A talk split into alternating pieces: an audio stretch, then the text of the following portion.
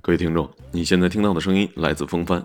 今天逛知乎的时候看到一个问题，名字叫做“为什么这么多人反感文艺青年”，标题一下子就吸引了我。进去看了各位大神的回答，一个叫做莫野新之的朋友的回答更是精妙绝伦。现在呢，跟大家分享一下，为什么这么多人反感文艺青年？其实我一直很不理解，我就留个长头发，有人非要说我文青；我就纯粹看点书，有人非要说我文青；我就买个单反拍着玩，有人非要说我是文青。我说我是搞计算机的，有人就说别逗了，你学画画、搞音乐的吧。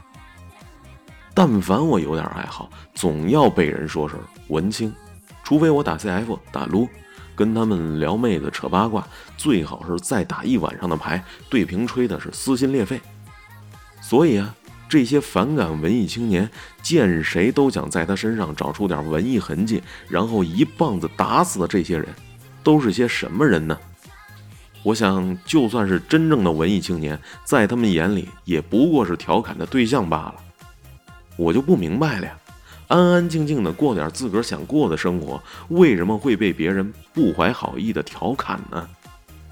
你说我是文艺青年，我说我不是，我是逗逼程序员。你说你这人真装，好吧，我不说话，这是最好的吧？可依旧有人说你哟，这人装文艺，装高冷呢。我就不敢给自己贴个文艺青年的标签儿，深知修为不够，岂敢高攀？怎么周围人就这么急不可耐的要给我贴标签呢？直到有一天，我实在不耐烦了，好吧，好吧，我就是文艺青年，而且我不是搞计算机的，我是学画画的，你们满意了吧？他们就说了，我就说嘛，你说你好好的装什么逼呀？还有天理没天理了呀？谈话间。充满了快乐的空气，你说他们真正反感的是什么呢？文艺青年这个定义又是谁定的呢？谁在这场真人秀当中玩的最开心呢？是作为演员的韦文清，还是看谁都是韦文清的群众呢？那真正的文艺青年呢？评论区里有不少人也有同样的烦恼，细细想来，大概有以下几个原因：一，伪文艺青年一颗老鼠屎坏了一锅粥。自己爱显摆爱作，给文艺青年这词儿抹了黑。二，伪文青恶心到的围观群众心里面都有一锤子，看谁都是钉子，并进一步发展成类似于文革的反文青。三，你的某些爱好与文青特质一致，你被误杀了。打撸没什么，只是我不怎么打而已。看书呢也没什么，只是他们不怎么看而已。你同时喜欢看书，喜欢打撸，这都不是事儿。问题就在于我看书没碍着你打撸啊，合着我看书要被你逼逼啊？那问题又在于我打撸也没碍着你看书啊，合着我打撸也要被你逼逼啊？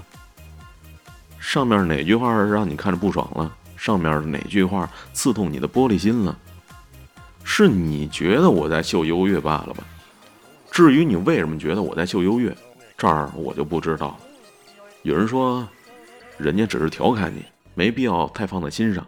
有人又说了，自个儿过自个儿的，那么在意别人看法干嘛？